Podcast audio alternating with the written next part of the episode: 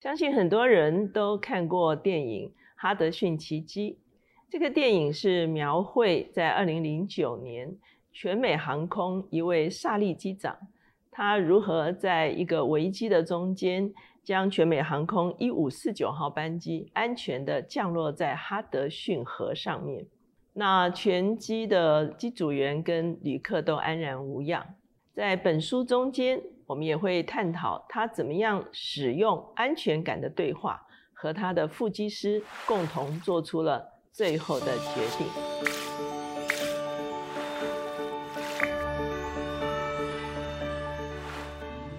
大家好，我是乔美伦老师，每两周一次在乔氏书房和大家见面。今天我们的单元是职场书讯。今天我们这本书书名就是《心理安全感的力量》。这本书的作者是艾美·艾德蒙森。那事实上，他在四月份的时候才刚刚到台湾来演讲。他是哈佛商学院的领导力和管理学的教授。那他的写作非常的多，主要就是针对领导力、团队与组织。那他从一九九零年开始参与一些研究。就发现心理安全感的这个力量呢，会使一个组织更加的健康。事实上，我们这本书呢，它的英文名字就是《The Fearless Organization》哈，就是无惧的组织。它在二零一一年的时候被列入这个美国 Thinker Fifty 的，也就是全球管理思想家排行榜，它就开始受到瞩目。二零二一年的时候，获选为 Thinker Fifty 的第一名。他的文章常常出现在《哈佛商业评论》、美国管理学院学报的里面。那他非常多的书呢，都已经成为畅销书。这本书的一开始就提到，他在一九九零年，他参与一项研究。这项研究呢，就是针对医院里面为什么常常会出现医疗疏失这件事情。他们后来发现，其实在一个组织里面，如果他的这个环境里面是具有心理安全感的话，就会影响一个团队的正常运作。在他们所研究的案例中间，是一个儿科的医生，那是比较年轻的一个女医师，她在新的训练中得知，在某一个情况中间应该加入一种药剂。可是他的主治医师当然可能是比较资深了哈，那就没有选择要加这个药剂，那他就非常的犹疑，就是要不要告诉他的主治哈，如果不加这个药剂的话，会导致这个婴儿的用药偏差。可是呢，他。想了很久，想到他是新进的医师，那他可能不够权威，所以他就没有提出这个建议出来。事实上，他才刚刚受了训练，可能这个薪资是他们整个团队他唯一拥有的哈。那可是呢，果然就造成了很严重的医疗疏失哈。所以作者就在参与这项研究的里面，他发现了大部分的人呢，他们保持沉默，其实就是为了。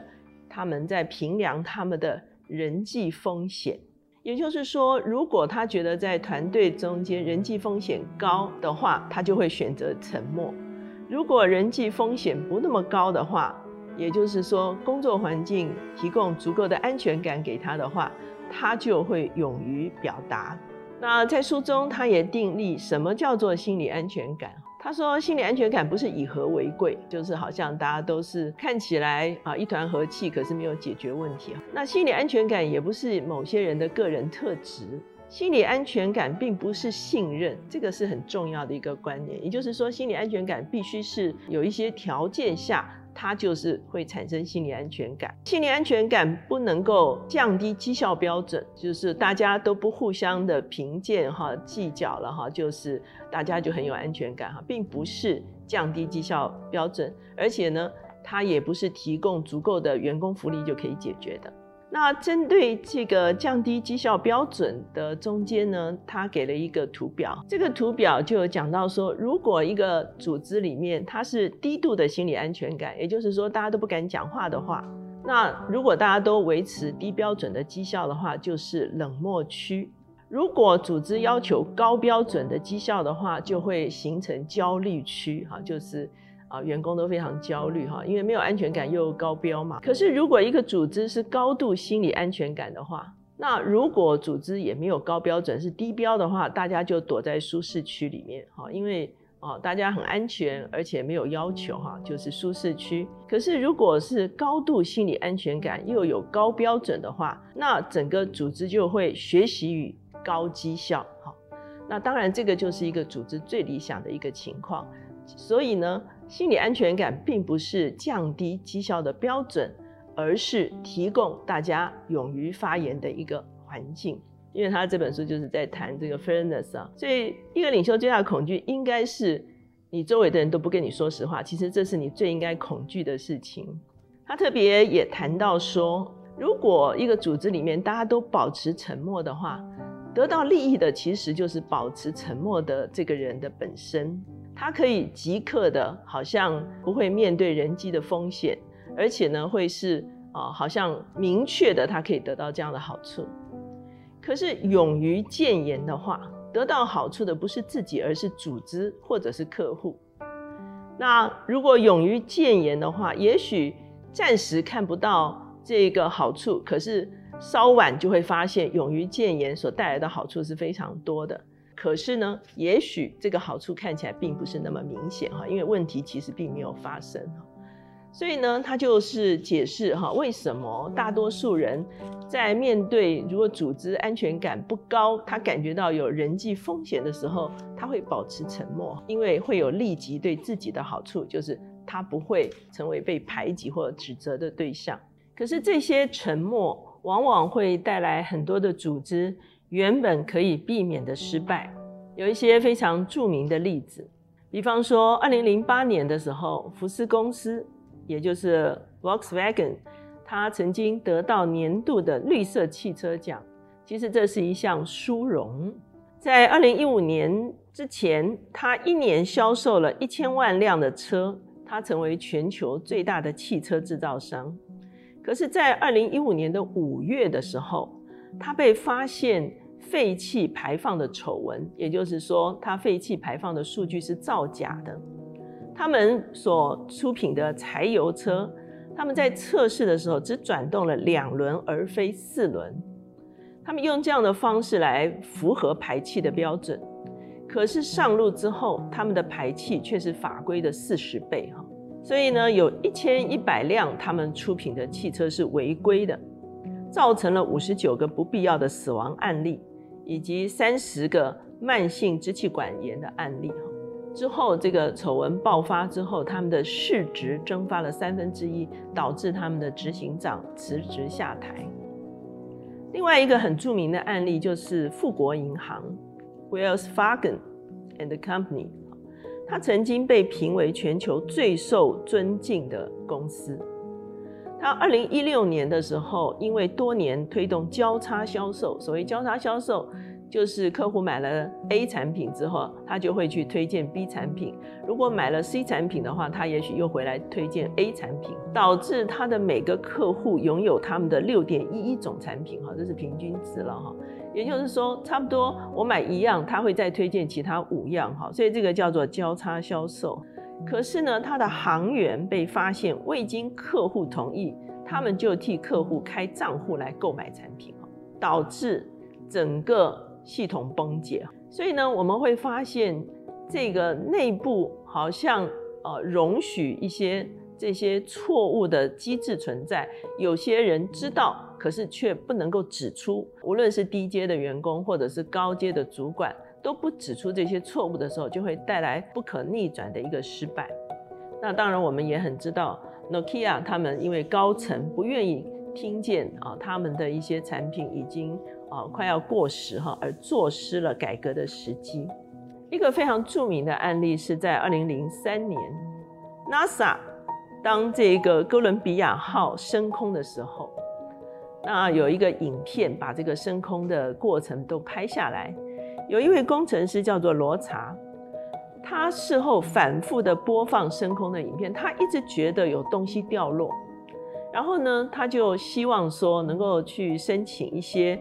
太空梭机翼的照片来做检查，可是他的主管认为没有必要。直到一个星期之后，大家才发现，的确在升空的时候有东西掉落，机翼撞出大洞。他们急着开会，寻求避免死亡悲剧的可行的方案。可是最后七名太空人全部罹难，哈，这个就是有低层的员工发生，可是却被忽略的一个悲剧。那在他的书中也陆续提到，这个航班啊相撞，哈，是因为什么？用药疏失。也就是说，如果一个组织里面大家都存着恐惧，不敢发言，保持沉默的话，这些悲剧就会陆续发生。二零一七年的时候，有一位女性的软体工程师，她离开了这个 Uber 之后呢，她在社交媒体写到说，她在 Uber 遭受了性骚扰。当时《纽约时报》就采访了很多离职的员工，就发现这个是经常发生的事情。而他们的女性员工从原本百分之二十五降到百分之六，那也就是说，很多的女性员工都遇到这个问题。那这个被报道之后，他们的执行长下台，市值也是一落千丈。可是发生的效应是什么呢？就是二零一七年的时候，成千上万的女性说出了 “Me Too”，最后就形成了所谓的 “Me Too” 运动。所以呢，我们会发现，究竟我们在组织的里面，如果我们是活在恐惧的里面的时候，往往我们不敢发声的时候，就会造成非常多的问题。在这个达利欧哈，我们曾经在书房也介绍过他的这个另外一本书，就是讲到这个世界的新次序会怎么样重新的发展。那他是桥水联合的这个执行长，他在二零一二年的时候出本了一本书叫《原则》哈，这本书也非常的畅销。他是在他的整个企业的里面，他原本是在一个小公寓创业哈，现在有一千五百名员工，所以算是一个非常大的企业。他说他们的员工自己都有所谓的问题日志，每天会记载错误、缺点、痛处。那如果听到批评的话，他要如何改进跟补救？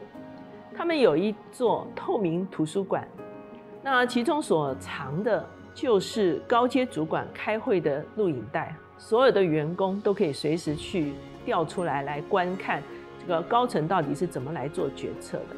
那他们也有一些解决冲突的机制。他们认为发生冲突是为了找出什么才是真实的，以及该怎么做。也就是说，桥水基金呢，他们基本上提供了员工有复查高阶做决策的一些这个过程哈。也就是说，他们有足够的透明度哈。他们的员工不但对自己可能也是对组织有足够的一个发言的一个权利。我们在刚刚开始的时候就提到这个哈德逊奇迹。那萨利机长他在曼哈顿的上空，他们刚起飞没有多久，就发现这个玻璃的前面满是加拿大雁。这个飞机最呃害怕的就是鸟哈跑到它的航空的这个线路上面来哈。那这些加拿大雁。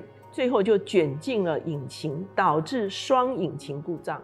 那这个就已经没有办法再飞行了哈。如果单引擎的话，还可以啊想办法迫降，重新回到机场。可是双引擎都故障的时候呢，它就在非常紧急的情况中间，最后决定降落在哈德逊的河面哈。如果你看那个电影的话，的确是非常的千钧一发的一个情况中间哈。可是他做这个决定。最可能导致的就是机师自己丧命哈，也就是说，他把最大的危险是放在自己的身上。那可是我们看电影就知道，那个时候其实是非常寒冷的时候。所以呢，后来马上这个哈德逊周边的所有的呃，无论是私人的或者是公家的船只，马上就自动的啊出来来接载这些乘客哈，机组员哈。那这个故事是真实的故事，而且非常知名哈。那这本书里面，他就讨论说，他说两位机师跟塔台的对话是非常重要的。事实上，沙利机长跟他的副机长是第一次搭档，也就是说，他们并不认识彼此，他们也不是很有默契的哦一对正副机长。可是呢，因为他们受过一个机组资源管理的训练，他们能够非常快速的倾听彼此，以及他们跟塔台快速的沟通，也就是说。并没有客气，哈，也没有推诿，也没有研制哈，他们啪啪啪啪，在非常短的情况中间，透过彼此具有非常高度安全感的对话，最后呢，做了这样子的一个决定哈。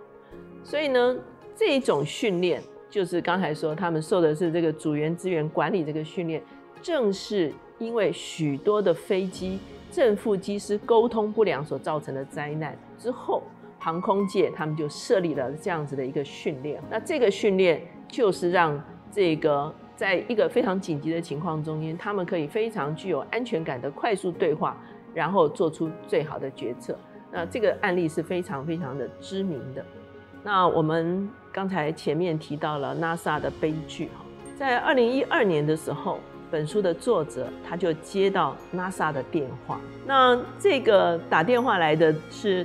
太空中心的知识长，他就问他可不可以带一个 NASA 的员工来听啊，我们这本书作者的课哈，因为这些年他都一直在讲这个职场组织里面的 fearless 啊，就是无惧的，不要陷在恐惧中间，以及保持沉默哈。那他带来的就是当年那个工程师罗查哈，他们一起来听了作者的课之后呢，他们就邀请作者参与他们 NASA 内部的工作坊。讨论如何在组织里面可以在 no fear 的状态中间彼此沟通，不会因为比较低阶，不会因为大家觉得他是找茬，而不敢讲出他所有的疑虑。他们希望能够改变 NASA 的内部的文化，而且也设定正式的反对意见机制。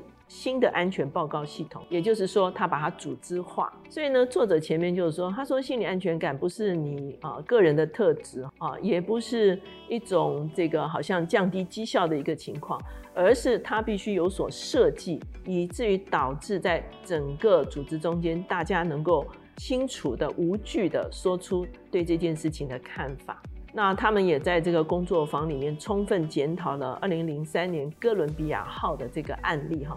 究竟可以在什么样的情况中间避免这样的悲剧？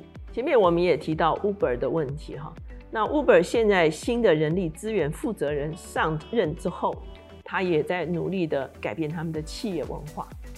所以这本书它讲的就是 Fearless Organization 哈，一个组织里面怎么样可以设立一些机制哈，不是靠着个人的一个勇气或者是惧怕。